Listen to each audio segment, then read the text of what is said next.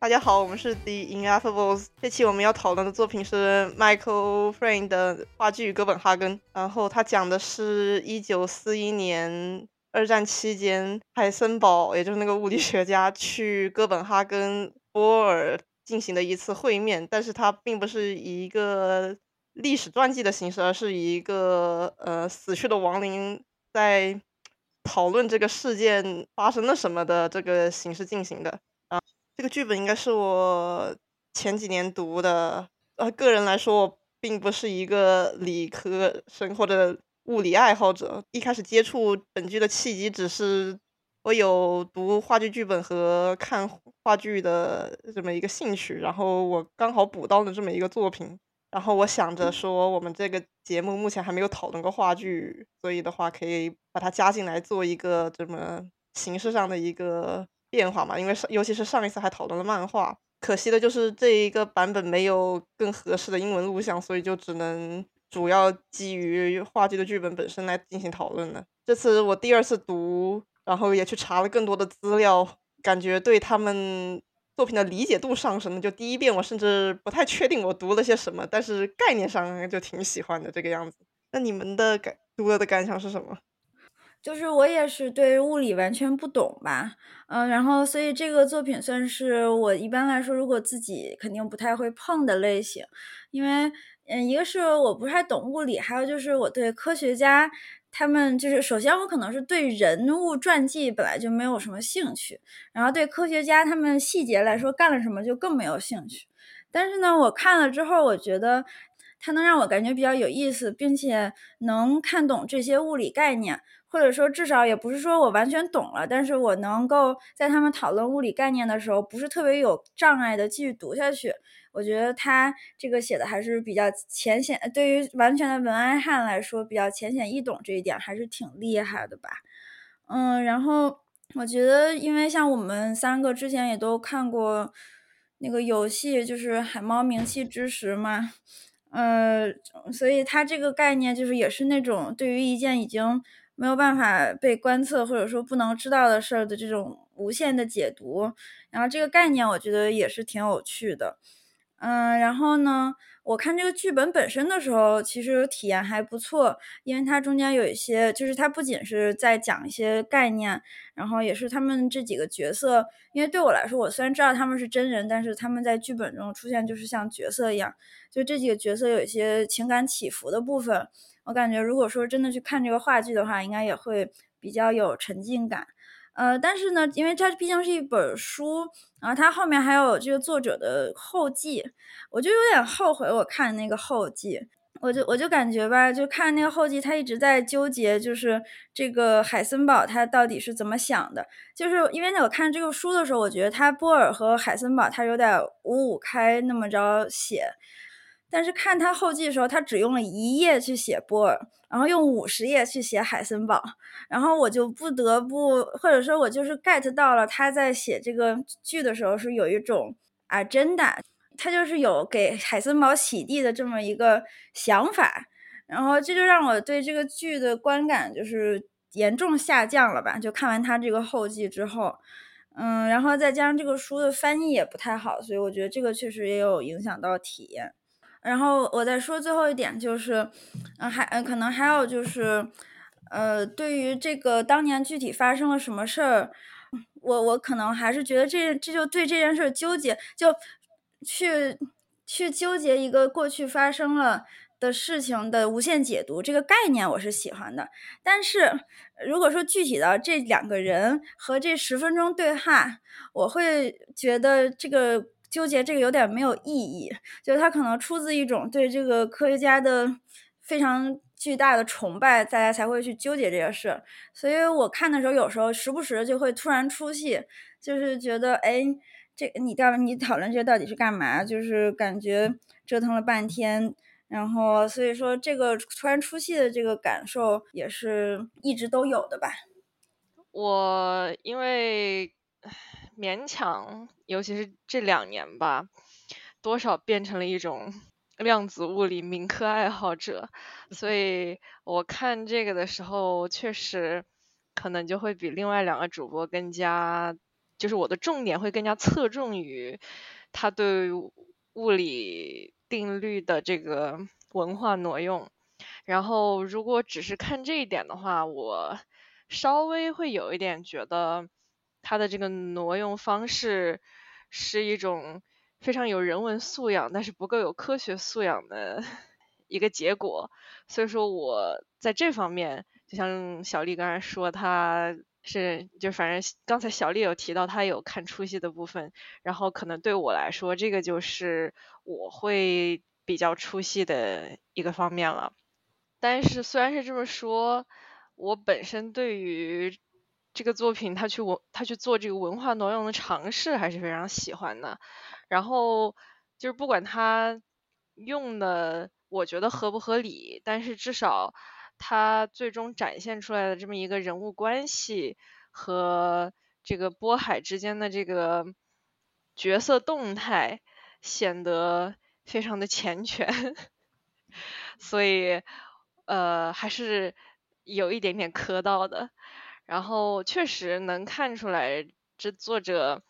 要给海森堡洗地的那个心情非常的显著。但是说实话，因为他写的还挺好的，然后就是还就因为他确实是有爱就看见了，所以他在这个文字之间投入的那个感情、那种真挚、那种那种惶恐、那种就是希望我们两个人能在这个问题上面达成共识的那种期待，我觉得他写的还是非常非常圆满的一个角色，所以。就是我可能不知不觉之之中 也被他这个滤镜给带进去了，所以我现在可能也会多少就是有一点偏向他的那个，嗯，他的对对对，所以就是那种看一篇写的很好的同人，然后真的被同人带进去，觉得这 CP 还蛮真的那种心情。不过作为这个作品本身，我是觉得，因为他剧本。就是因为我这辈子没有怎么看过剧本，可能以前只看过 《哈利波特》和倒霉孩子那个东西。然后，因为在我印象中，那个里面它就是会有包括人物动作呀，然后什么语气呀，然后就包括那个什么舞台怎么设置之类，它都有很详尽的那些指示什么的。然后这个里面就啥也没有，就只有台词。所以说实话，我只看剧本的话。我觉得稍微有一点不是很好跟上吧，然后就可能有一些比较细节的地方，我估计我看的是蛮蛮囫囵吞枣的，没有完全理解到作者设计的用意，所以这个是我我觉得有点可惜。要是以后有机会想看一下话剧本身呢？嗯，我基本上翻了几个版本的剧照和片段，就是。他这个剧本上确实是一点动作指示都没有给，但是我看到一个阐释是说是要把他们想成三个原子，所以 所以要把它做最简化。它这个舞台基本上每个基本就是三把椅子，或者说有的连办公桌都没有。然后 BBC 导的那个 Daniel Craig 主演的那个版本的话，就是他们在城市里面穿梭，然后也没有什么特别具体的动作，主要就是靠台词。虽然说话剧就是比起电影之类的，就是是一个本来就是更多依靠台词的这么一个形式，但是还是觉得说，呃，他把这个作品写到一个完全不写动作的这个程度，有点匪夷所思。他可能也是为了做一个这个形式上的呼应吧。我听说国画版他们还会在叫什么？一开头做一个就是大的背景介绍和一个科学介绍，来以防大家看不懂。这玩意儿现在好像还在国内演，就是在国内的受注目度好像比平均在国外要更高一些。不过它也是翻成过很多门语言。它刚出的那一年也是拿了当年的托尼话剧奖。说到在在在剧之前会给背景知识，我突然想起来前两天我在小红书上面刷到，说在意大利有一场奥本海默。那个放之前，有个教授上去讲了一个小时的 核物理，我没看到的，我不知道在哪儿，我当时就随便刷到，然后看到我，我就笑疯了，太猛！但我觉得奥本海默比起讲量子物理，应该还是普通的讲历史比较能够带入一些。他尤其把那么多戏份都给了 R D J，他他讲的核物理。哎，话说这个书。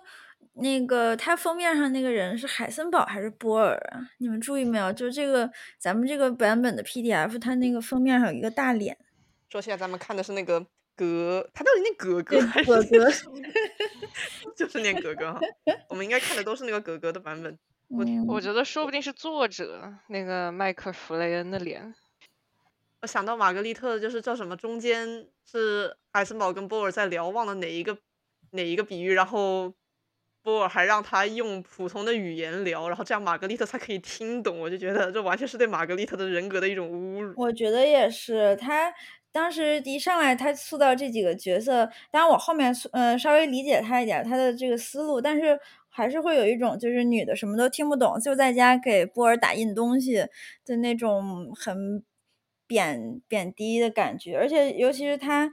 就是塑造说，好像海森堡和波尔都在很，就是尤其是最开始啊，就是很理智的试图聊天，但是玛格丽特就是非常的情绪化，就会让我觉得有一种对女性角色非常刻板的塑造吧。我觉得是他客观需要一个工具人，就是来担当叫什么，呃，波海和观众之间的这么理解的一个桥梁。嗯，就是我我能理解他的这个意图，但是也会有，尤其是这种一上来的观感。我记得波尔的儿子都直接出来说我妈不那个样子。我看他后记里还说海森堡他儿子也出来说我爸也不是那个样子。但是毕竟就像海猫那个样子，他们是一种呃角色的阐释，并不是他们本人。是的。从这个角度来说，可能也逃脱了一种 OOC 的这么一个。谴责吧，那就是我怎么样写都无所谓，反正我也不是在写他这个 C 本身。嗯，对他不是在进行一种特别严肃的历史叙事。不过你前面说，就是说为什么要讨论这个历史，就是一直讨论说它的真相这件事情让人出戏。我觉得可能是因为，其实我觉得这件事情对历史进程没有任何影响。他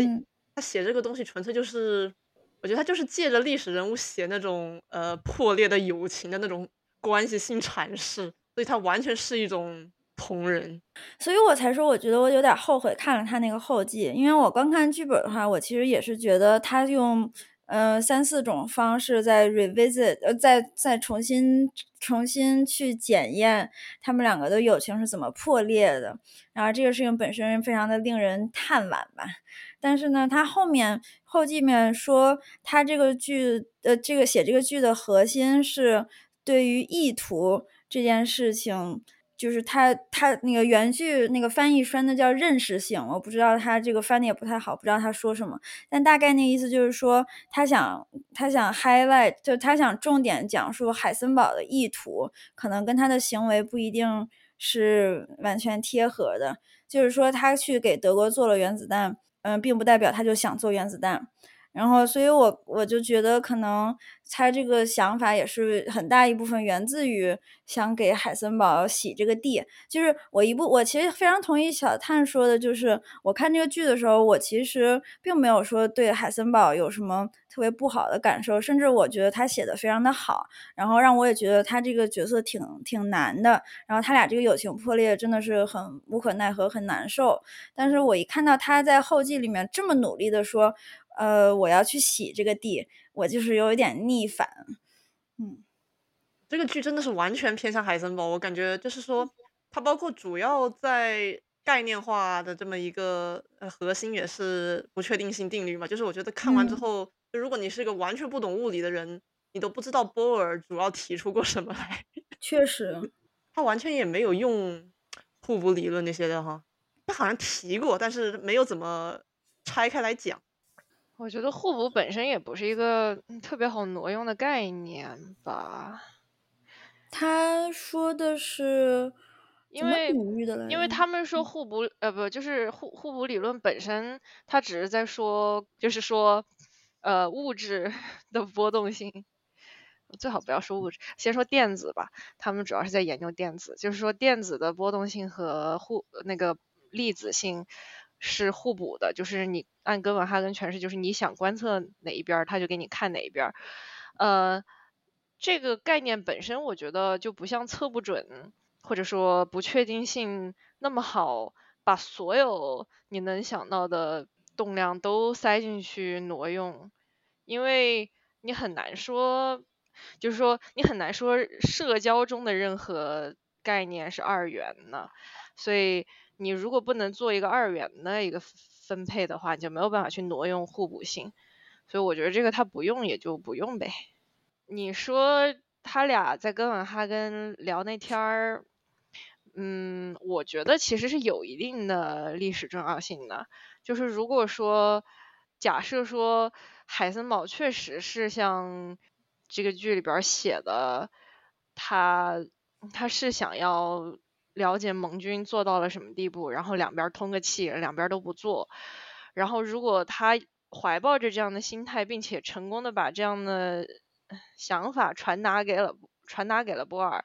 那确实有可能历史就会因为这场谈话改变啊。所以我会我觉得他选的这个题是就不能说是一个没有必要的选题。但我觉得就是你把美国那边的视角带进来看，我觉得他就算通了这个气，我觉得美国政府也还是会选择去做这个原子弹。嗯，美国政府会选择做，不代表政府会去推这个事儿。但如果你两边科学家都消极怠工的话，你到战后都没有做出来，这个事儿可能就不会去做了呀。我当时看到那也觉得这个，就是他他提出这个分呃第二个世界线挺有意思的吧。然后，但是我越因为他原剧也说了嘛，就是说我们现在都做这个原子弹都是因为恐惧在做这个东西，因为我们都恐惧另外一方会做出来。然后，所以我们也要做，但是我觉得恐惧并不是因为对方说了我不做了，你也别做，它就能消除的。所以我对这个事情看法比较悲观，就是就是有点像咱们上次看那个《Arrival》里面嘛，那个降临里面不是也有说，你在每一个国家那个地方都有一个让人恐惧的东西的时候，你就算说商量好了，大家都用一个办法去对待它，可能也会因为恐惧做出一些非常不理性的决定。对，话肯定是这样说的。我就是说，嗯，因为我不知道是不是我对剧本理解问题，还是还是怎么着的。反正就是在我的印象中，这剧本写到最后不是说，就是假设说波尔就没有像他之前表现出来那么反感，然后他们俩顺着话聊下去了，然后波尔帮海森堡把这个数给算出来了，嗯，或者说波尔一席话帮助海森堡把这个数给算出来了。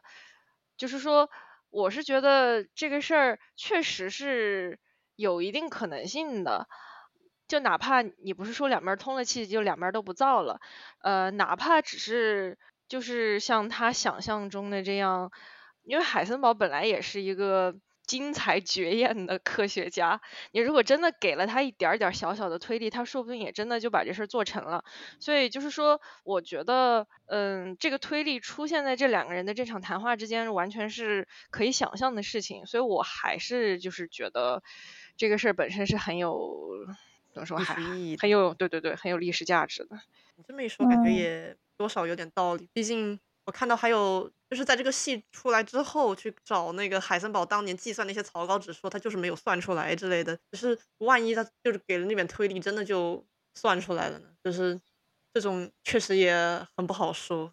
如果这一场谈话可以影响整个世界格局，这么一想，也确实有点后怕。嗯，是，万一他算出来之后，德国就先做出来了呢？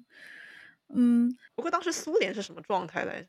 因为量子物理本身是海森堡，等于说是海森堡发明的。然后，嗯，就是说，呃，核物理这个概念，它是依托着量子物理发展起来的。也就是说，呃，当时怎么说呢？他们哥本哈根那那波，再加上德国那波的科学家，等于说是某种程度上把这个领域给垄断了。所以苏联苏联人，因为就是你学肯定能学，然后就是你去你去品这些概念，那当然也能品，但是就肯定没有说像他们那样的起手优势嘛。嗯。然后再再加上后面美国把那些犹太科学家全部塞到一起，就是说苏联是绝对不可能在在美德两国之前做出来的。这 make sense。不过我我就不太相信德当时能够做出来。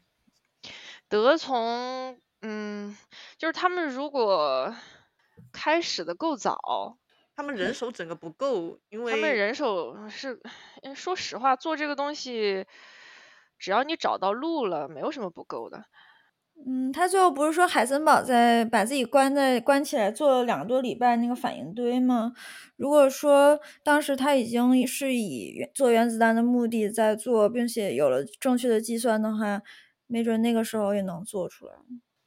反正我觉得海森堡只要能算出来，然后而且他要真的想做，然后这个。就是算出来这事儿可行，那希特勒一定会狂砸，然后说不定是有可能做得出来的。那这世界真的不能要了？那肯定的。不过大概率德国就算做出来也，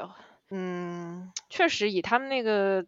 以他们那个条件可能会比美国晚出来，那个时候已经战败了也不好说。但如果说，嗯，所以我也觉得嘛，就是从这方面看，感觉好像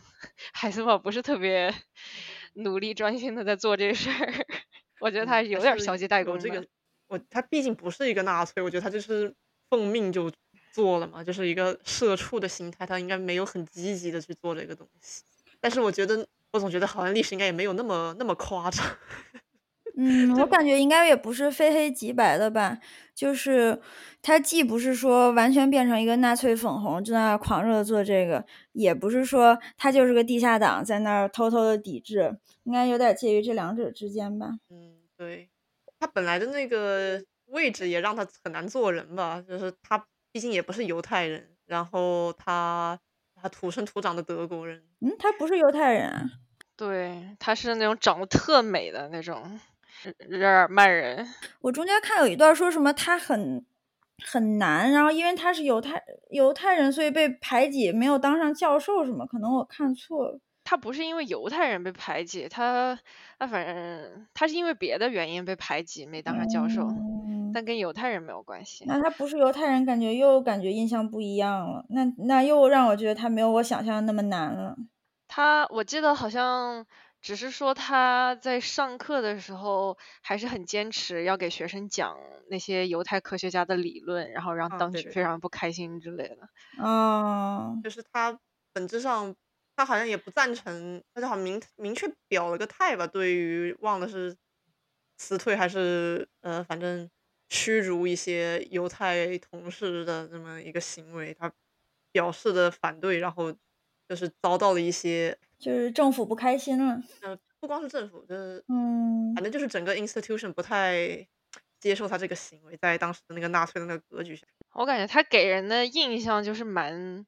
就那种理工 nerd 那种状态，是有一些。但是他说，就是在他去哥本哈根之前，然后到处在东欧讲话，就是什么我们德国一定会赢，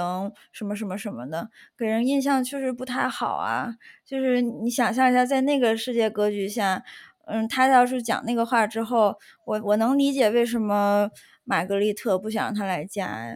他不是有盖世太保跟着他吗？我觉得就是你很难说到底有多少是他真的想做，有多少是主人的是主人的任务。怎么说呢？就这个是很难界定的吧。呃，但我我我确实感觉这个剧是非常偏向于跟偏向于说他特别有苦衷。那肯定。嗯，就是我昨天其实有在想，就是因为他这个剧不是在讨论意图这件事情很重要嘛？就是说，就算海森堡做一些事情，但他的意图可能并不是这样的。然后他，我我让我印象比较深的一件事，他到最后讨论那个所谓的量子伦理学，然后他的意思就是说，波尔参加了，就是他最后参加了一下下那个原子弹的制作，但他还是个好人。然后海森堡从结果上来看，并没有做出原子弹，并没有造成任何一个人死去，但是他还会被人唾弃。然后这个可能就是意图的存在会给人造成的一个影响。但是我就觉得这个这个把波尔海森堡这么着放在一块儿，这么并列的来比，也不是很公平，因为他因为我我就是在想啊。对，就是因为意图和行为都是改变你对一个人的印印象，对吧？但是比如说海森堡做了一个事情，是他最后参与了德国原子弹的研究，这个行为让大家印象不好了。然后这个作者是想说，他在做这个行为的时候，他的意图可能是别的，然后这样的话你对他印象可能会不一样。但是呢，我觉得是得在行为守恒的情况下，意图才能有再再再进一步的。呃重要性吧。所以说，如果说把波尔和海森堡拿来比较的话，波尔和海森堡的行为本来就不一样，他俩做了不一样的事儿，所以我觉得并不能说像他那样子就是五五开的那么比。我不知道我说的清楚不清楚，反正我昨天是在想这件事情。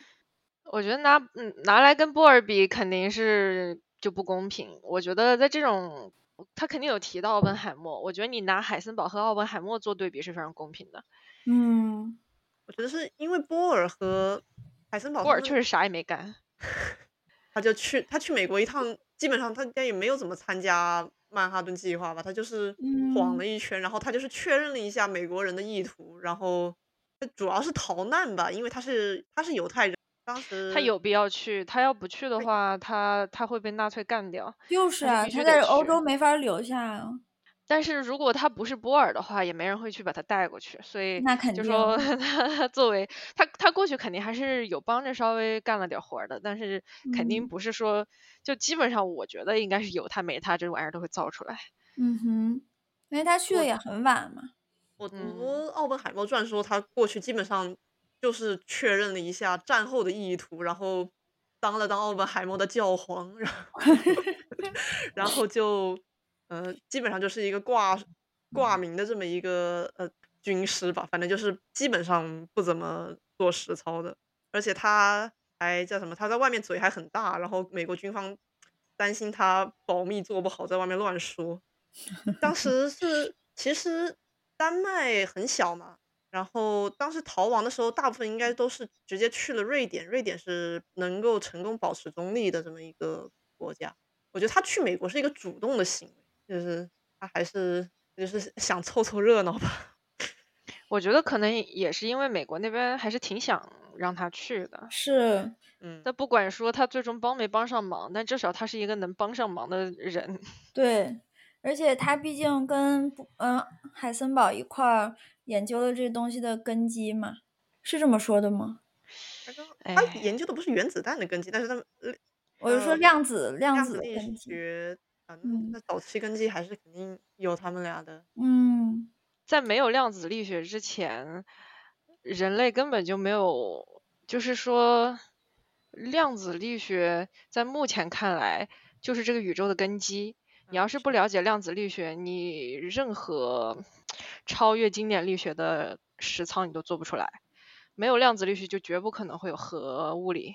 那可以说他们从一开始研究量子力学的时候，可不可以直接预判到后面的这么一大串？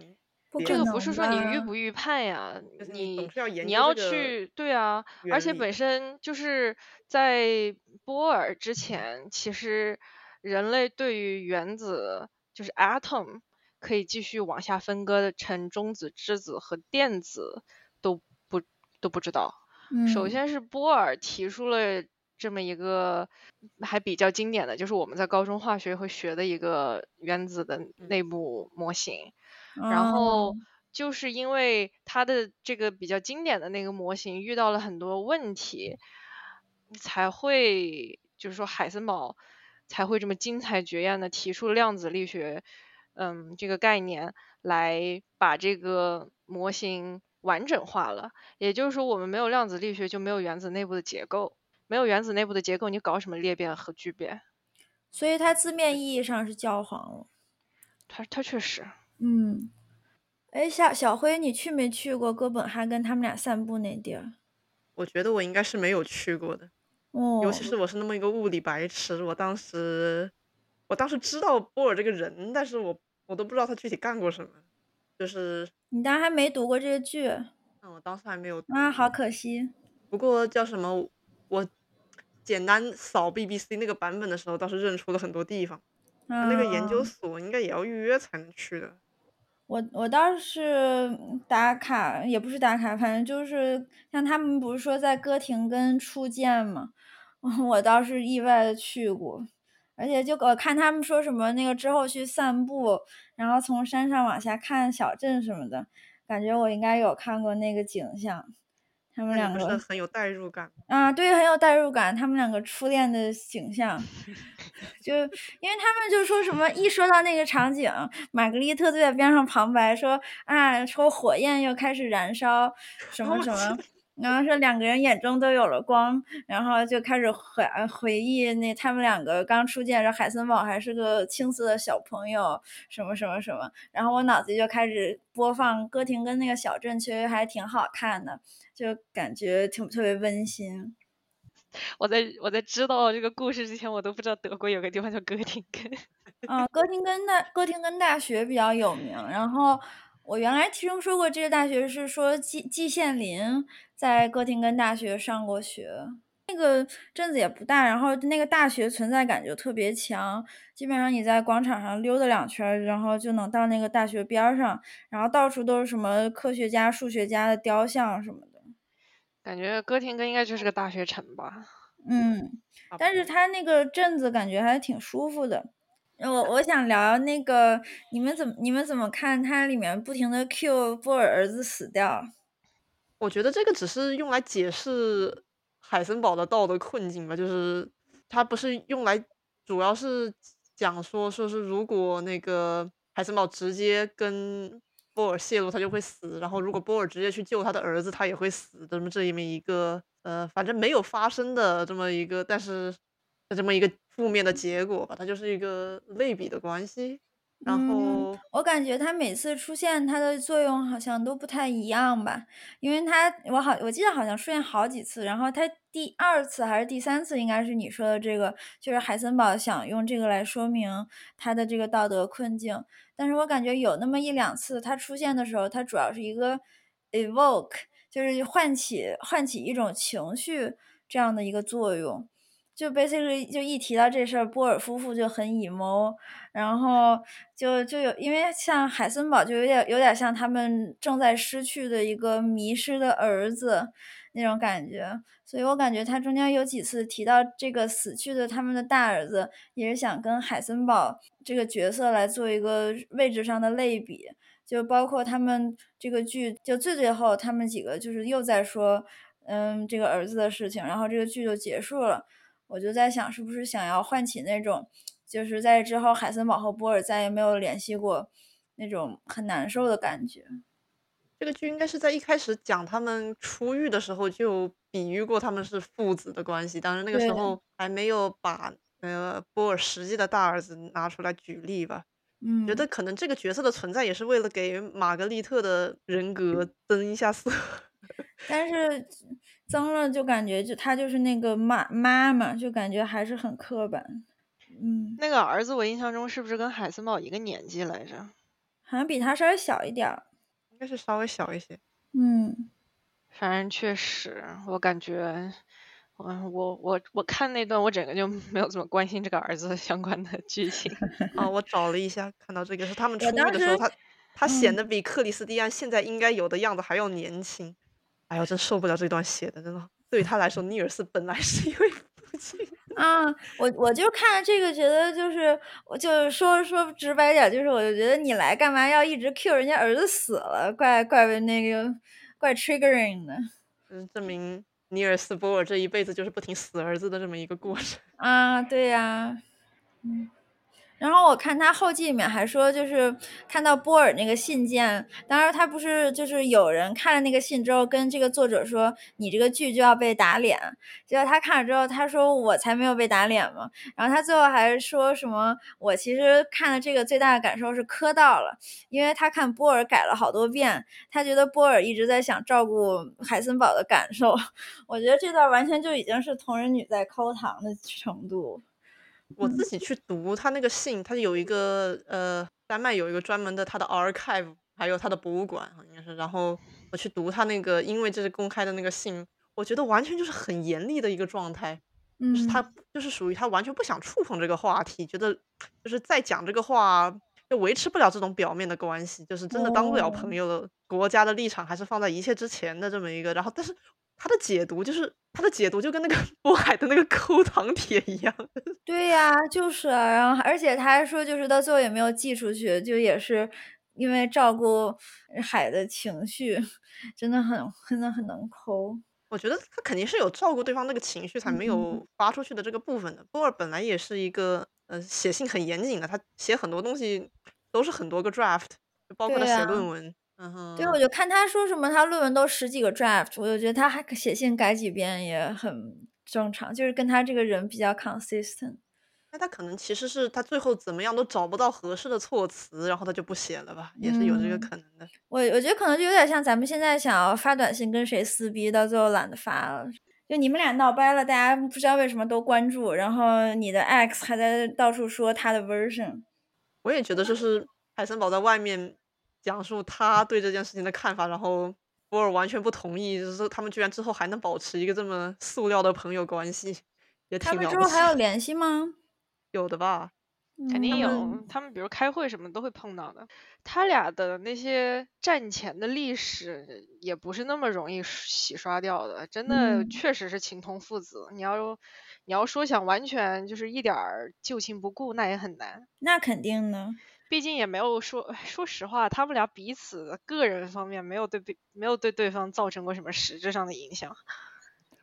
可能说是这样，但是当时那个时代背景，你要看谁特别纳粹粉红，可能在之后对人改观是很难的吧。啊，就比如说你儿子 变成一个小粉红，你难道真的就不认你儿子了吗？我觉得也还是挺不难的。我我就是觉我就觉得，就因为他们俩不是真正的父子，然后所以之后特别疏远的时候，就会像这作者写的说，波尔子有时候想到觉得有点难受，海森堡想到就有点难受，但是不会真的就是回去挽回这段关系那种感觉。就感觉后面海森堡应该是有他在做过发言之后，应该还是有在尝试挽回的，就应该都有信哦件记录。我觉得海森堡这辈子一直都在尝试挽回。对，就是他对这件事情没有放下过。我我觉得他们俩，因为怎么说，他们主要的社会身份是物理学家嘛，然后他们这种就是 怎么说，他们以二人之力构建出来的这么一个物理体系，我觉得就是说，从我的理解上来看，有的时候是可以高于那种就是普通的血缘亲情的。嗯，我觉得他们从知识上，然后到认识的时间，就是私下的交情，就是全部量子物理的这些这个奠基人的这么一个呃身份，反正还有以后，反正战后他们各自搞各自的研究，也总是会见到的。反正我觉得他们应该很难去真的割舍这个感情吧，但是可能波尔会看得淡一点吧。有时候我看到大家跟自己导师的一些感想什么的，确实感觉要像波尔这样的导师会让人终生难忘吧。而且我觉得他们俩还有一个很重要的一个羁绊，就是是海森堡的理论救了波尔的理论。我觉得这个哦也就就是本身波尔也是一个很和善，然后嗯，就感觉还是蛮有爱的一个人呢。嗯，你要你你哪怕是从这方面，我觉得他也割舍不掉海森堡这个人是肯定的。是，我总总觉得人对导师的这种波海的这种关系，是属于那种古希腊式的那种，嗯，说实话，确实，因为你不能拿现代的，就是当代这种导师和学生的关系去带。本身他们两个就是一个说是他们做的事情本身那个冲击力，那不是一点两点的。就说他们两个人顶着整个 浪漫化的表述，就是两个人顶着整个学界的浪那个怒涛，然后开辟出了一条新的航道那种关系。就就就不是单纯的老师和学生的关系了，那是两个人一起，就有点像是那种日本少年漫的男女主的关系。就说确实是时代的主角，地球的主角那种感觉，所以确实就这种关系还蛮独特的吧，应该说。而且我看他们说，他们两个在一块儿待了三年，就是那天形影不离，每天都去散步，一起做 research，感觉这确实是一个非常嗯浓度非常高的关系。哦，可能更像那种嗯双男主片，因为嗯，对，男女主片的话，把女主弱一点；双男主片就是两个人在不同的赛道上面，然后互相为对方就是互补，然后就是携手并进一起。哇，我天呐，这种东西说出来就真的听起来很网文的一种关系。我在这之前我其实都不知道海森堡。我对海森堡的第一印象是我以前就是名字我听过，但是我对这个名字有点具体的印象，还是以前看《绝命毒师》的时候，主角是造冰毒的老师，然后他给自己起的 黑道上的外号叫海森堡。他就给我们搂坏了。太和文化挪用了。真的真的。我觉得海森堡反正就是那个发明了矩阵力学的贱人。我有一个不懂的事儿，就是他书里边不是一直在说海森堡不喜欢算术，海森堡做什么东西都在那疯狂滑雪吗？那他为什么会发明矩阵这样感觉很麻烦的算术的东西？他是不会算，就是数学，嗯，到了一定的地步就不需要，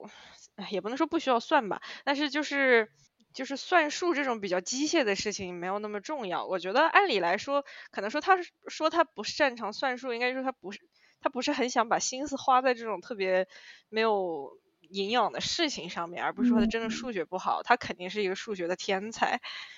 那也是哈。矩阵力学它是一个系统吧，他可能不喜欢数学，是不喜欢那些做的过程。对，我觉得他肯定是一个理论非常非常高过实践的一个人。嗯，我觉得他可能时间挺拉垮的。说实话，我觉得就是矩阵这玩意儿，大家都学过，就知道这种东西能能把它想明白，是是一件多么有挑战性的事情。哇，没学没有学过这种东西啊！原来原来只有我受过这玩意儿的折磨，好吧？那就这这东西真的太太恶心了，就我我每一次看到矩阵，我就想跳楼的那种程度的恶心。然后他居然能靠着这玩意儿。他建造出了一整个体系，我觉得他是太值得敬佩了。我还以为你会觉得他很恶心，没有想到你是表达敬佩。感觉能想明白一个自己想没明白的东西，确实挺厉害的。他令人敬佩，是令人敬佩，但是他把这玩意儿搞得越来越重要，就导致他是个贱人。说到他是不是贱人，他这个这个剧一上来就让他每一次开口都都踩精准踩到那个波尔的雷点那一段太好看了。嗯，他的存在感，你不是说他存在整个就是玛格丽特的雷点？嗯，对啊，但是也是波尔的雷点，因为当时那段玛格丽特是在那观战嘛，就是说什么他说。呃，说他说你还下不下海？然后波尔就说，然后玛格丽特就说这傻孩子。然后那个波尔就说那个我没法下海了，那意思因为那个海峡已经被占了。他说那你还滑雪吗？然后玛格丽特说，我天呐，没想到，我就觉得他你肯定不会问这，结果他还问，就感觉他每次开口都踩到他爸的雷点。这难道不值得怜爱吗？对，就很值得怜爱。我的意思就是感觉，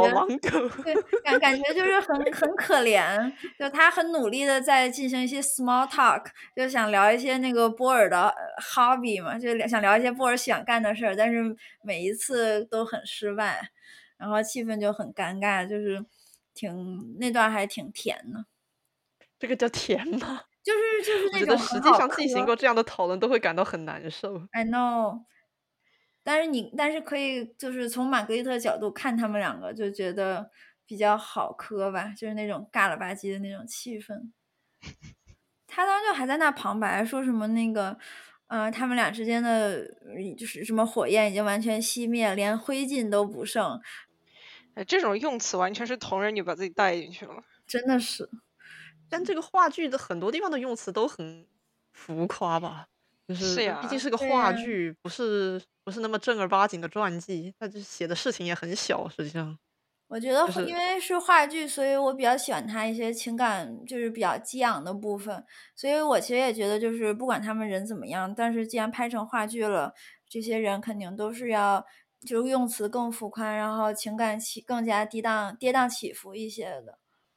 就是一想到记忆的不可靠性。因为像两方都会在事后修正自己的记忆，因为嗯，比如就肯定都会，就是人或多或少潜移默化的都会在自己的意识中把一件过去的事情向自己有帮助的那个部分来解读，所以这个就是一想到这件事，就会让我觉得你回去去思考那十分钟发生了什么。到底有什么意义呢？毕竟波尔也可能记错一点，然后海森堡也可能记错一点，然后海森堡的同事们可能讨厌他的人、喜欢他的人都可能记错一点。那所以，我就是当每次一想到这个，我就觉得那种巨大的空虚感吧。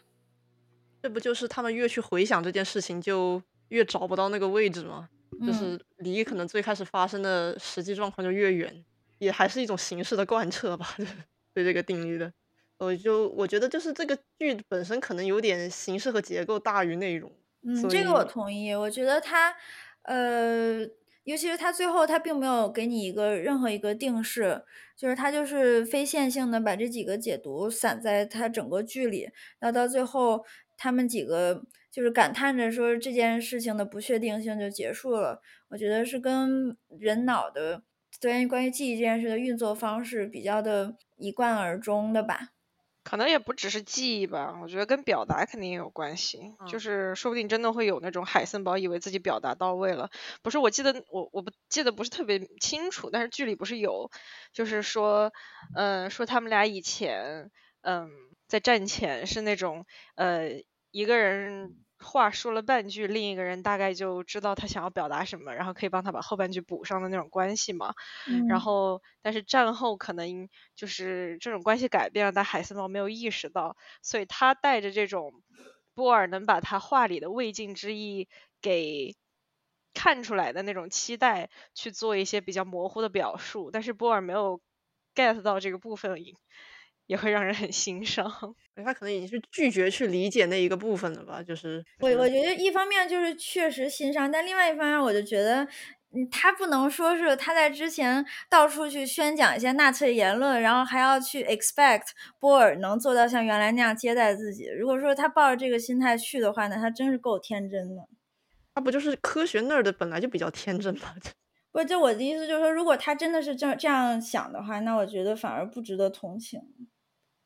我总觉得有的时候，如果你你又不是犹太人，你生在德国，你，哎，我不知道，就这个立场是，你有没有特别大的理由去反抗的？我没有觉得这件事情是就是值得同情吧，但是就是他们确实出生的条件又不一样。可能是因为海森堡本身没有受过太多的迫害，所以对他来说，这个政治问题没那么明显吧？啊，他觉得可以跨越，是的。可能就是比较天真，嗯对我我我觉得，或者说他至少这个剧里面形象是比较天真。他要不天真，他也不会说你想不想来我在德国的滑雪小屋滑雪，就完全就已经让人 K 外到让人怜爱的这种话。但是这种鸿沟是战后真的是很难，没有办法去修复，还是觉得。嗯，那肯定的。对呀，我还蛮喜欢他们两个对彼此的那种爱国主义的那种状态的讨论的，嗯，就一个那个很经典。嗯，对，就感觉，但是就是我觉得，不管是纳粹治下的普通人，还是包括像日本那些被炸的普通民众，他们愿意爱国是合理的，他们觉得自己是受害者也是合理的。我我个人是这样觉得的。我觉得觉得自己受害者是合理的。然后我最开始看到那句话，就是海森堡说：“你不能觉得我的国家是错的，你说我不爱国。”就我最开始看到这句话的时候，我觉得还挺振聋发聩的。但是我后来一想，我觉得可能首先就是首先对我来说，爱国这个概念本来就是不存在的，或者说是一个负面的概念。就如果谁在到处走，然后说自己很爱国，我会觉得他就是让我印象不太好，就这种感觉。然后在这个前提下，然后他在说他的国家是错的时候，他还要爱国，而且这个概念是说他的国家在到处杀人，在还要或者侵略别人还要爱国，而且他爱国是一个非常宽泛的概念，但是他具体到实际行动，就是他爱国的行动就是去给他国家研究原子弹，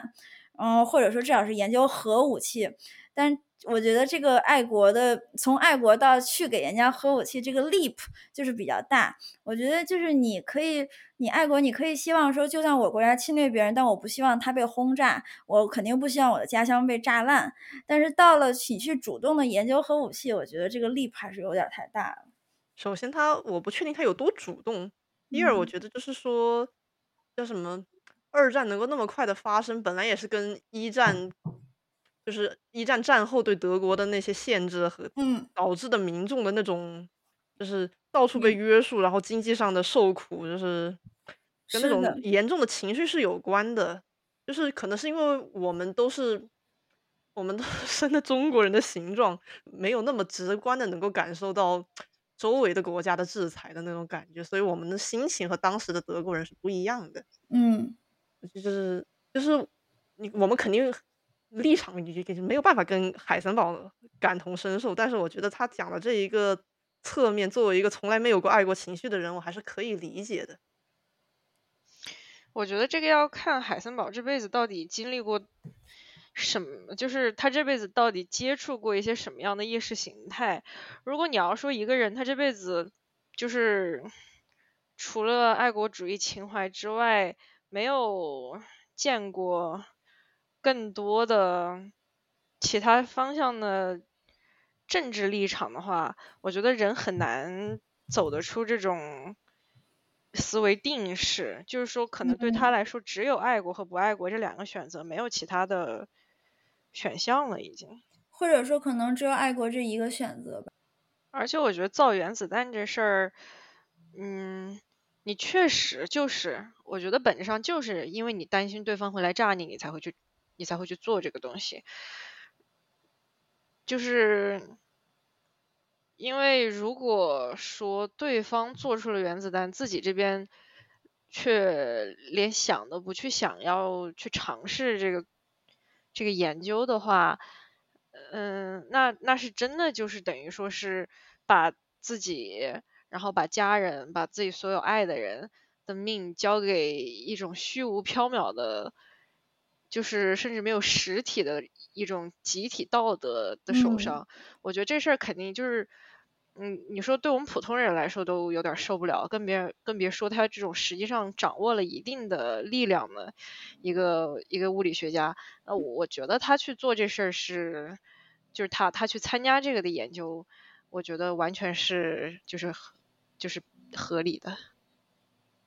不过其实他事后被骂也挺合理的。对，我也觉得这个剧里写的好像他事后还特别委屈。对，我觉得我我就是能理解他去，但是我也能。理解骂他，或者说我我觉得他去，并不就代表说他完全不值得被骂吧。哦，我我说实话，我每次看到他说那个，就是他们那群真的造造出了原子弹的人，却不愿意跟我这个根本没有造出来这个东西的人握手的那句的时候，我都觉得，我都觉得这话说的就很真啊，因为就是就是说实话，我是觉得这种这种东西，它是真的。核反应堆是是另一说，因为它是它是为了能源，但是像原子弹这种纯破坏性的东西，我发自真心的我认为它它是没有任何理由存在于这个世上的，所以说我是真的觉得，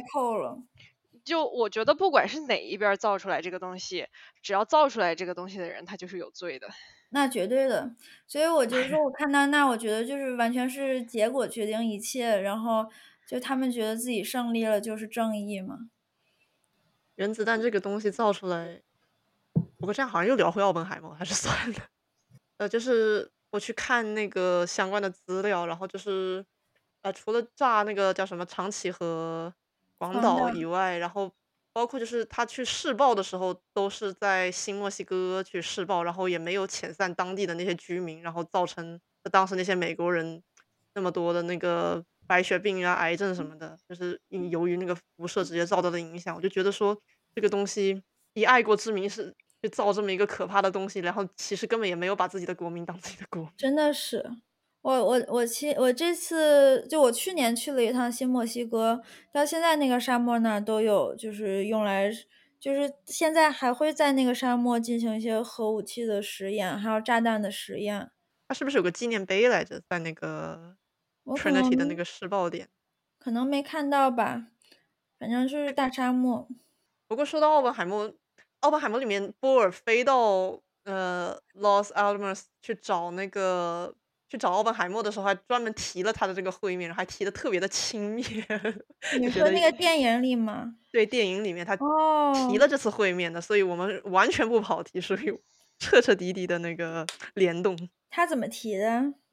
他就说那个基本就是。基本上就感觉像是海森堡那个蠢货 算不出来，然后他他就什么，还特意找了我来聊天，然后让我们然后不要管他，然后让我们来彻夜聊天吧，然后就这么一个晃了过去这个 montage。但我觉得其实就是，我觉得波尔和海森堡都在这部电影里面出场的，但都出场的不太有意义，不确定他们就出来是干什么的，觉得他们的戏完全是可以被砍掉的。可能是因为他们确实是量子物理界的美帝，所以对对，我觉得海森堡，海森堡可以坎波尔还是有一定意义的啦。就是我觉得他名字挂在曼哈顿计划里面是很大，但是我觉得他对我是说他在那个电影里面，就是就是他去问奥本海默，就是对意图的那一段，我觉得那句话确实是得要波尔说呀。但是一开始的那个吃毒苹果的那个 完全没有必要，就是一开始是就是这个电影开头是在讲他的那个在剑桥的时代，在那个他要压力太大了，奥本海默这个人要给他导师的那个苹果下了一个氰化物，然后就是这个事情里面是没有是没有波尔的存在的，但是他让波尔，对他，他把波尔强行从这个开头加进来，就是就是波尔来访问他的那个导师，然后差点吃了他下毒的那个苹果。Oh no！这这个 drama 加的不错呀，我也觉得挺有戏剧张力的。对对啊，感感觉非常的精彩。我感觉你用“精彩”这两个字说诺兰也有点过头了。呃，但是你听着就觉得这个这个 drama 性一下就不一样了呀。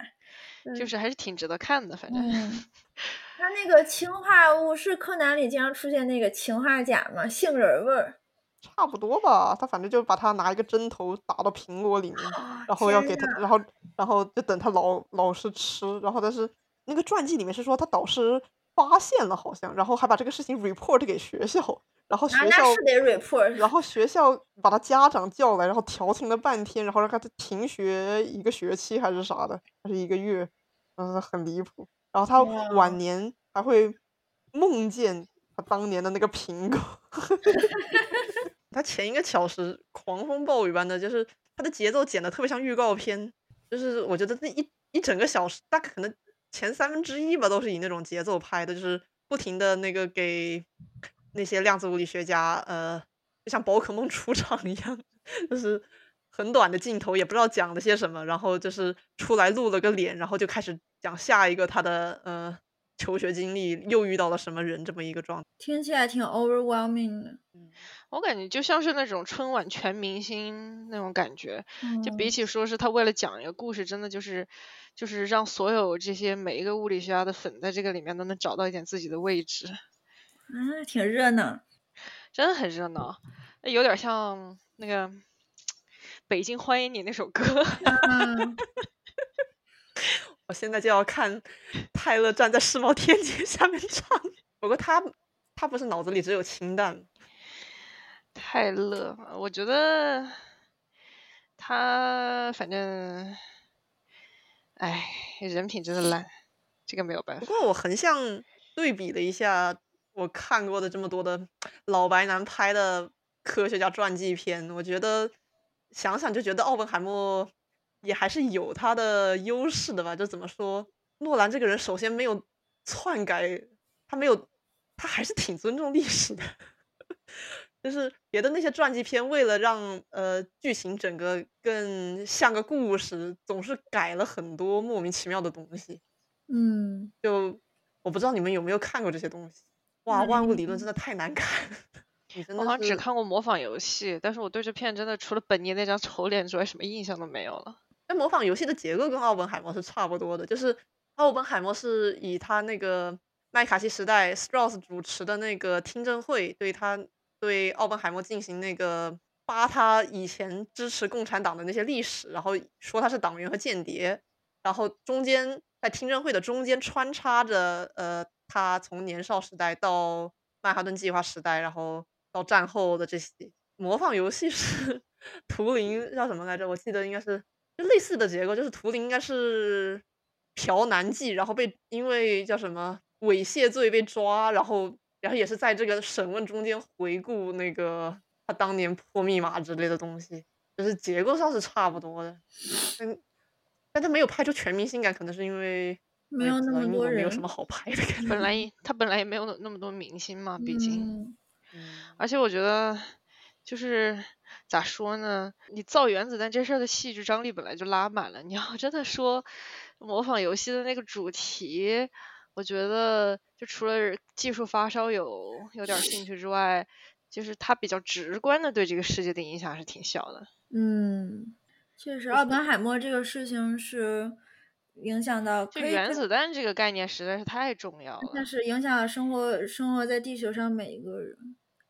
但其实我觉得，我有的时候也在想，没有奥本海默这个东西，是不是能也能造出来？但是我觉得本质上那个时候有他们那波全明星阵容，谁牵头都一样的。是，就是我嗯觉得其实奥本海默就他是原子原子弹之父嘛，但是我并没有觉得说没有他就不会有原子弹的。但是我觉得可能图灵的那个情况是属于没有他确实破不了吧。哦，奥本海默才比较复杂吧？奥本海默那可能主要是他这个人人格也有点复杂，我不知道怎么讲。嗯我觉得诺兰拍这个片子其实很多重点不是在原子弹上，因为他根本他都没有太提那个对日本的影响，或者说对墨新墨西哥的那些影响，就是他基本上只是他的重点应该是主呃主要是放在当时战后的那个猎巫的那个状，就是主题上的，表达美国政府卸磨杀驴。嗯，不过奥本海默里面有那段，我不知道你有没有看到宣传，就是他到处说他有那个录三点的儿戏嘛。然后嗯，没有。哦，那你确实一点这种都不看，我上映的之前就看了。然后这我们实际上进剧院那是全作唯一的笑点。什么？他是有呃床戏奥本海默的？是，就是说奥本海默有一个前女友，然后他那个前女友是一个是一个忠诚的呃搞共产主义的，然后一个非常左倾的这么一个活动家。然后他在奥本海默当上那个主任之后，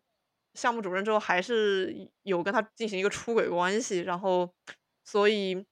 就是审问的时候就被问问到这段关系，就是以这段关系作为说他就是那个共产党的间谍的这么一个证据吧，然后他就给他切了一段，就是他在听证会上，然后周围都是黑白的，然后他的那个死去的前女友就是在他身上骑着画面，我天呐，然后我想到说，就是很多说国内就是讨论到这个片子，就说国内进来这段肯定会剪，我就觉得这段 它真的没有什么存在的必要，完全可以剪。诺兰的口味真的太烂了，嗯，为了 R R 了，感觉是。嗯，他我觉得他这段纯粹就只是为了提高分级去做的，嗯就除了这段啊，前面有一段床戏也是前女友给的，嗯，你，前女友承担了非常唯唯一的色情 component。嗯，我真我到现在还是觉得前女友的演员这选的太不合适了。我我不知道小丽有没有看过他别的电影，就是他他是那个还是我看啊，他这几年比较有名的是什么？一个是漫威那个黑寡妇的妹妹，一个巨能打，然后还就蛮蠢萌的一个一个角色。然后他前两年拍了一个，就是那个《遗传厄运》那个导演拍的一部北欧恐怖片，他在里面演了一个，嗯、一言难尽的女主。反正就是，嗯，他整个人的形象是那种，就看起来特能打，然后一拳能嗯撂倒三个老师傅，然后，然后就是怎么说呢，嗯。就她特别可爱，但是你不能说她是一个特别妖艳的女人，呃，所以嗯但是感觉挺符合共产党员的形象呢。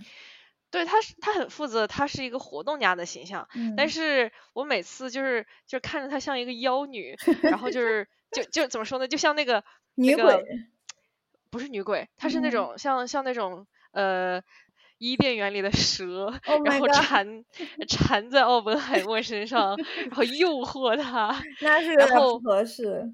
对，然后嗯到后期还有这姑娘那个精神状态不好，然后就是怎么说呢，闹着，然后到最后成功自杀之类的，就是就就就就给你一种这个这个演员那种一拳能撂死能能砸死三个老头儿的那种状态，他就不是很搭到后面，嗯，反正看着就有点儿你给我这描述，我完全想想象一个江姐。我觉得是诺兰给这个角色安，就是给这个形象安排的戏份的问题。就是他本来是一个叫什么政治上曾经对奥本海默产生比较大影响的这么一个人，然后但他给他安排的全都是床戏，包括就是奥本海默看到那个原子原子弹进行那个三位一体试炸的时候，然后他就是开始酷他的伯家凡哥，说是那个我成为死神的的那一段，然后他就把这哦一段之前就是之前就出现过一遍，就是他让这个女友一边把他推倒在床上，一朵浇花似的，然后一边把伯家凡哥的书扔在他的脸上，然后让他念。啊，这么雷文，真的很怪。不过其实奥本海默完全是个文艺逼，我觉得这诺兰改的也完全没有表达出来，就是他当年会，我看他会随手 quote 那个。追忆似水年华，还会读了 William James 之后给自己的朋友打了通宵电话，我就觉得这个人性格好离谱，完全他干他不知道他为什么要选这一行。泡利还吐槽他为什么要浪费这么多 时间来当文艺逼。哦，泡利太猛了。但是就就这种细节就肯定不会被放到呃诺兰这么一个大叙事里面，但是他一定要留着海森堡。跟他进行完全的呃同事对话，哎，感觉连着从芭比看到奥文海默，再看到星条红，我整个人就被已经被这帮 烂片雷谱的呀！现在你得看点吃点好的。我觉得对于我这种诺兰黑来说，就是连着看这三部电影，我都觉得诺兰的电影真是出类拔萃的好看。其实我听说大家的风评来讲，我也感觉奥本海默至少看完了的人不会，就是一般不会说 regret。我觉得是因为奥本海默那故事确实就很值得讲，然后他讲的其实已经算烂的了，但是那个故事就那么烂的讲出来，他都还是很值得看。嗯，我懂。我觉得是，我觉得其实客观想想也不一定是他讲的太烂，而是传记跨度太大，他不好讲。我还是觉得他非得要把历史片写成悬疑片，这事儿就有毛病。哦，对，就是他这个故事一开头是。Sprouse 就是那个呃原子协会，他是要他是要弹劾呃他奥本海默，他跟他有私仇，所以要把他打成间谍这个样子，反正就差不多这么理解。然后他远处看到奥本海默在跟爱因斯坦聊天，但他听不见什么。然后就是这个东西到三个小时之后，然后跟你揭示奥本海默到底跟爱因斯坦讲了什么话。哦，这也是一种微缩版的哥本哈根。我觉得碰瓷了，就是不是老有批判诺兰厌女的吗？我觉得他其实每一个角色塑造的都很烂，所以就是我觉得单独说他女性角色塑造的烂完全不合理，就是因为别的角色你是知道他做过什么研究的嘛，然后就说那样的都已经塑造的很烂了，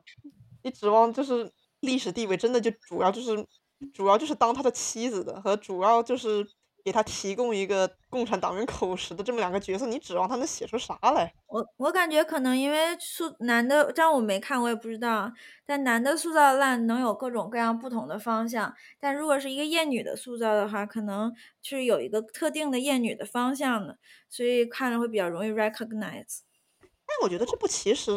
就是还好了吧，就是怎么讲呢？因为我主要就是比烂吧，就是白男的传记片里面总是要把。那个老婆塑造的特别的叫什么？support，遇到什么苦难都不离不弃，虽然会自己叫什么崩溃，但是最终都还是爱的特别深情。就之前提的什么万物理论是这么搞的，然后实际上霍金根本也就是婚内不停的出轨，然后都半瘫了还让人护士长给他骑乘，然后呢老婆根本也跟他冷战的不行。对，然后叫什么？我一想到霍金都得用他的那个显示屏打出这个 request，就觉得有点幽默。然后就 Beautiful Mind 的那个片，我看完基本都忘了吧。我翻了一下影评，想起来一丁点儿。反正也是他老婆，其实早就跟他离婚了。然后那个电影里也是给他塑造的不离不弃的。我觉得好歹至少奥本海默的老婆从头到尾都在发酒疯，这一点还是很完整的体现在了这个电影里面。我感觉除了老婆和那个。共产党员之外，我我对其他，我觉得根本就没有女角色应该。它中间有一个讨论辐射会不会影响生殖功能的，哇，真的看得我脸都 cringe 了。就那个女科学家还要反驳说，它影响我的那个繁育功能，跟你影响你们的是一样的。啊，我 真的，这个才是真的厌女。我觉得把重点放在他老婆和情人的戏上，完全是一种无理取闹的行为。哇，说起来，我想起我还我还看到。海森堡给他老婆伊丽莎白写的那些信，他还想，哇，真的好写的好，他们写好多情书，他们好像遇到一周就订婚了，还是，然后还写信说什么，我好想把物理什么都扔在一边，就专门跟你度假。这不是挺觉得他们好的吗？我也觉得挺好就觉得海森。堡这个人很有生活气息。他们还是什么演奏钢琴还是小提琴之类的，然后遇见，这还是好嗯，我看那剧里也憧憬的家庭。说他俩他跟他跟滑雪一样迅速订婚。感觉如果不打仗的话，渤海应该会就甜到让啊人觉得是假的。感觉 我也觉得甜到得，呕吧。嗯，嗯，我在想那样的话，玛格丽特会一直偷偷的讨厌海森堡吗？我觉得你没有道理讨厌吧，他其实他应该会把他当儿子吧？对他原本关系是很好的，就是但是他不是就是剧里面说他从来就没喜不就是说 hypothetically，他如果他从来就没喜欢过他的话，就像是那种你对象有一个关系很好的人，但你一直不喜欢他，你只能忍受他。但我觉得那个是剧里的滤镜，应该不是真的吧？事后修正的。我总觉得波尔这种人找的老婆应该人也挺好的。那确实，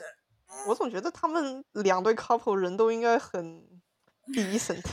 嗯，毕竟海森堡也不是奥本海默那种会给老师下毒的人。我靠，奥本海默和 Kitty 那对，我真的是觉得这两个人 活得太抓马了。哇，我跟你说，他那个故事真的很叫什么？叫什么？就是那个 Strauss，就是 RDJ 的那个 Strauss 那个角色，就是不是就疯狂的恨他嘛？然后就是在他都已经被取消了那个安全证明的那个事后，就是奥本海默都要退休了，他要给自己，他就不能住在校区了嘛，他要给自己搭个房子，然后这个人还要千方百计的阻挠那个建筑师，然后不给他盖别墅。我就觉得这个人，哇，这太 low 了。相比之下，为什么感觉欧陆这边的就，哎，这还是还 decent 很多，嗯哼。太 low 了。但是这个苹果的这个情节真的太喜欢了。哎，说起来，中间有一段就是海森堡说什么，他刚到波尔研究所，看到另外一个人，忘了是叫什么，说他是波尔的啊，说是波尔的左膀右臂，然后他就很羡慕，然后什么那个那个人的办公室在波尔的办公室边上，但是然后之下一句就是什么之后他的办公室就变成了那个办公室，我觉得好那个呀，不过历史上好像是他们俩就是有挺多冲突的，但是嗯把它写成一个吃醋的话，这个也是 一种然后啊玛格丽一种可能性吧，充满了嫉妒和眼泪，我觉得海森堡应该是真的有吃醋呀，嗯。那个人真的还蛮重要的，对博尔来嗯说。而且那个人也真的很厉害。他跟海森堡有冲突，主要是因为他们俩就是学术上。对学术上有一些不同意的地方嘛。嗯，我一直觉得那个人要不走的话，海森堡上不了位。应该是吧。海森堡感觉也没有什么心机，感觉是。靠，哎谁比较有心机？我想一下啊，反正我觉得最没有心机的肯定是暴力。然后我觉得狄拉克应该是一个还就是比较腹黑的，但是是那种就是正派比较腹黑的类型，我老觉得狄拉克是端妃，有可能。但狄拉克好像也挺年轻的，我印象中。然后我觉得，然后然后波恩是那种那种蠢萌、呃清澈而蠢萌的老叔。然后我想想，其实说实话，真的人比较烂的，我觉得我觉得欧陆那一波还真没有人比较烂的，都在美国了嘛。泰勒太懒了。说起来，Loop 就是现在不是基本上那么多作品都是多元宇宙吗？嗯，我这就在想，Loop 系可以拿量子力学来解释吗？loop 系，你要说也可以啊，就是 loop 系不就是多元宇宙吗？本质上，嗯，他是就只是说能不能说你的用量子可以量子每次回到一个起点，但是去不同的分支这个样子。但是你可以就当做是你同时能观测到无数个波函数呗。啊，这么想也可以。不过我记得提出叫什么多宇宙论的那个人，还去找过波尔，然后被他 no comment 回来。他说 interesting，不是因为多元宇宙，因为哥本哈根诠释真的很离谱呀，就很 很幽默呀。然后多元宇宙这个理论本质上其实你又没有什么，就是你因为最终来讲，你怎么诠释是一回事儿，你还是呃，对于物理学家来说，对于我们这种民科来说，那当然就是一个纯哲学概念了，那就是公说公有理，婆说婆有理。但是对于物理学家来说，一个东西它呃，你是要经过计算去验证的嘛，然后嗯目前就是没有计算能证伪啊，所以说这个东西波尔就只能就是他他觉得这个不合理，但是他又没有计算能证伪，他不是只有 no comment 了吗？嗯，他的那个是什么来着？那哥本哈根诠释是那个波函数轰塌坍塌吧，然后就只有在观测之后只能导向呃呃叫什么？坍塌后只有一个结果嘛，就是是坍塌之啊前但他他那之前是发散的。对发散的。双缝衍射主要是为了证明那个光的波动性呀，也没有什么别的。只是说他们他们说的那个观，呃就是你去观测它怎么坍塌这个概念，它那个是个思想实验，基本上来说是啊，不过好像是有有有做出来，然后反正不是也基本上就在一定程度上的证实了波函数一定是会坍塌的，但是它具嗯体是就是说在你观测之后它形成了一个唯一解，还是说它坍塌之后它形成了两个不同的世界，然后根据它这个坍塌的结果来决定你。就是你根据你观测到的结果来决定你在哪个世界，就就这个东西是需要变的嘛。等一下，反正还有一些，嗯，我想一下，那个是什么来着？哦，就是说你用未来的因改变过去的，呃，你用未来的果改变过去的因，就是说你先，呃，就是说你你在未来，呃，就是他们，因为他们有人设计实验做出来的一个延迟观测嘛，就说嗯在坍塌之后你再去观测，然后呃，就是说我就就就某种意义上就证明了，就是说这个时间，嗯。在这就是量子力学中的这个时空观，不一定是我们能观测到的这个宏宏观的这个时空观，所以这个是，就是说有点类似于，所以说？你在未来，比如说看到了我今天吃了一碗面的结果，呃，就是我我今天吃了一碗面，这个是结果，然后在这个结果被观测到的瞬间，我的过去才被塑造才被塑造出来，然后就是我的整个过去才引导向了我今天吃了一碗面的这么一个一个果，然后就说有点颠因倒果的那种，就更神棍了，反正，就说你有有一些观测，比如说是，它它还会有一些把呃把把物质给归类，然后组合化，然后把信息模糊化，然后到了一定的程度之后。就是我们之前在降临那一期的时候，不是聊到说，自从有了量子力学，有了这个波函数、这个概率论的这个概念之后，嗯，决定论就完蛋了嘛。嗯但是按那个解释的话，就是嗯，反正就是按按某一些学派的诠释，就是说，呃，就是决定论依然是这个宇宙的内禀属性吧，可能。这个我觉得这个其实某种程度就是看你个人愿意相信什么了。到最后还是一个信仰或者说是哲学的问题吧。就量子物理对于民众来说，基本上就是一个 量子物理完全就。是对，完全是个就是对对我们这种非物理学家来说，完全就是个哲学问题。而且是不是也没有办法盖棺定论，所以现在也是让你愿意相信哪个的状态。我们现在的观测手段太有限了，而且嗯人类的生存维度太低了，能基本上，我觉得在人类灭绝之前，我们大概也不会了解太多，所以该该怎么过怎么过吧。毕竟这是一个文艺作品，这个作者都民科了，嗯，这作者最民科的，那民科出来东西比较浪漫嘛。他总没有啊，不过龙骑都不搞民，不搞民科，他就没有 科。就是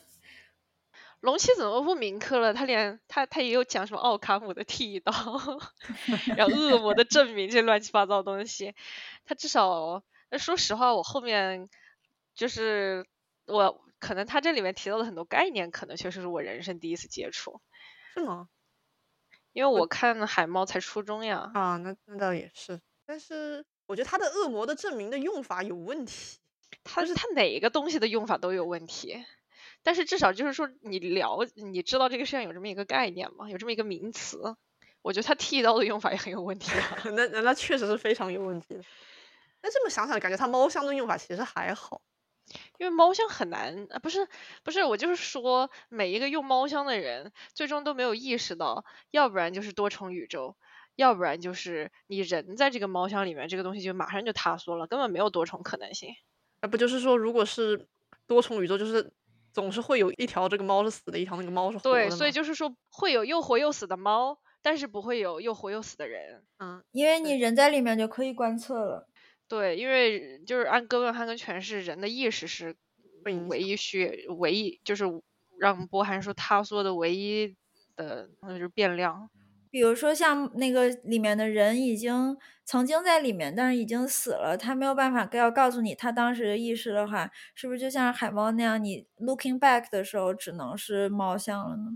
但是他人都死了，他人就是死的了呀。哦。我记得爱因斯坦去骂哥本哈根诠释的时候，就是说不能让一只老鼠的眼睛去影响那个整个宇宙的定律之类的吧，它就类似这样的词吧。但是如果是薛定谔的那个比喻的话，那那个猫本身也是自带意识，它这个就它这个比喻本身就只是一种嘲讽吧。没有啊，薛定谔是他尝试的是把量子把把量子叠加态这种微观概念引入到一个宏观的状态。薛定谔本身是反对这一点的，对我就是记他是反对这个，就是说，就薛定谔提出这个概念，他是为了他是为了吓死哥本哈根那群人的。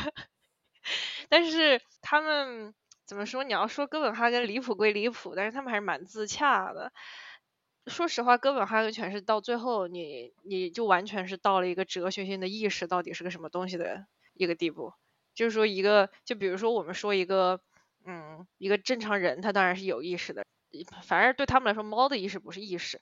那你在这种时候，你就要开始判定，就是说这个意识的边界在哪里。比如说，我们要说你要放进去一个得了唐氏，呃，就是一个唐氏儿，他说不出话，那这个算不算有意识？就是说，这个这个边界是非常恐怖的一个概念。我觉得完全陷入了那种存在主义的那种自证的那种，反正就是思辨中。对，而且而且说实话，你没有办法去证明是意识导致的塌缩。我们现在只能证明的是观测导致的塌缩。要说的话，安姐对六宣岛的事情观测的时候有影响。我觉得他那个观测的那影响，只是他自己心中的真相和对他自己的接下来要走的道路的影响。他对那个事件本身是不会有任何影响的。那也是。而且你看龙骑到最后，不管。就是他的游戏没没做出来，但漫画还是做了嘛。就是说是有唯一解的，也就是说他那个东西，就是而且他的意思是没有被观测到的情况下也有唯一解，那不是更接近多重宇宙吗？他不是还做了不同的选项吗？那个我觉得其实做了选项就肯定已经是多重宇宙。如果我相信就是没有被观测要唯一解的话，这个是那个 deterministic 吗？嗯，你说没有观测都有唯一解吗？嗯，就是坍塌的唯一解，这个而不是多重宇宙论的话，就是说，就算世界上没有人，一个事情也会就那么着发生了。那你这就是那个，就是我刚刚说那个颠因倒果的那个那个那一派了。没有，我只是在想，比如说现在人没有人的时候，火山也会喷发呀，然后什么恐龙。但是怎么说呢？就是按。哥本哈根的理论是，你要是这个世上没有人的话，这个宇宙就不会是我们今天面对的，呃，就不是我们今天看到的这个样子。就那个人则理论嘛，就是这个世界上发生的每一件事情，这宇宙中的每一个大大小小的变化，最终都是为了我们出现在这个地球上，并且开始观测而准备的。对，我的天。嗯，人真的真的很很能自嗨，所以我真的就是觉得从从概念上来讲，多重宇宙听起来舒服多了。就是，不过总觉得瞬息全宇宙那种多重宇宙，它其实我总觉得最后还是坍塌成了这样，它的主轴的那个样子，它不是那么不是像漫威走的那种真正的多重多元宇宙。因为现在你真的要去用。就是如果你要完全不带太多文化挪用的思路，而是就是比较规矩的按照这些具体的诠释的这些定义去走的话，它就没有没有文学价值了嘛。而且我觉得可能太难读了比如说那个电影，他最后想给你一个 happy ending，那肯定也有那闺女自杀的女咒，他就不给你看啊。我现在已经觉得那个姑娘是永生的。可能是因为姑娘自杀的宇宙，因为她都不在了，所以这个宇宙对对女儿来说毫无意义，就没有必要给你展现，就是就等于是不存在的，所以就没有必要展现给你看。不过我觉得这些年看多重宇宙真的有点看腻了，感觉使劲想也没看过很多。因为你不看超英这些吧，我就感觉近年的片子每一部都是这个，包括那个 Past Life 基本上也有一种多重宇宙的感觉啊。La La Land 的那种也可以说是多重宇宙我觉得。拉拉烂的有，但是 Past Lives 好像没有。他们讨论来生和那个多世，然后会不会有、啊有一世他们已经在一起，这不是完全就是多重宇宙吗？那个是那个是佛嗯家的轮回吧？但我觉得佛家的轮回也可以和这个理论 联系在一起。我觉得不是特别一样，不过反正那段不好不好看。我觉得《Past Life》这个片就很微妙，但我觉得波海也有一种他们定格在那里，然后车 然后 Uber 来了的感觉。Oh my god！啊、我们今天的讨论就差不多到这里，然后下一期我们将观看二零一七年的恐怖喜剧电影《啊、忌日快乐》，那我们就下次再见啦，拜拜。拜拜拜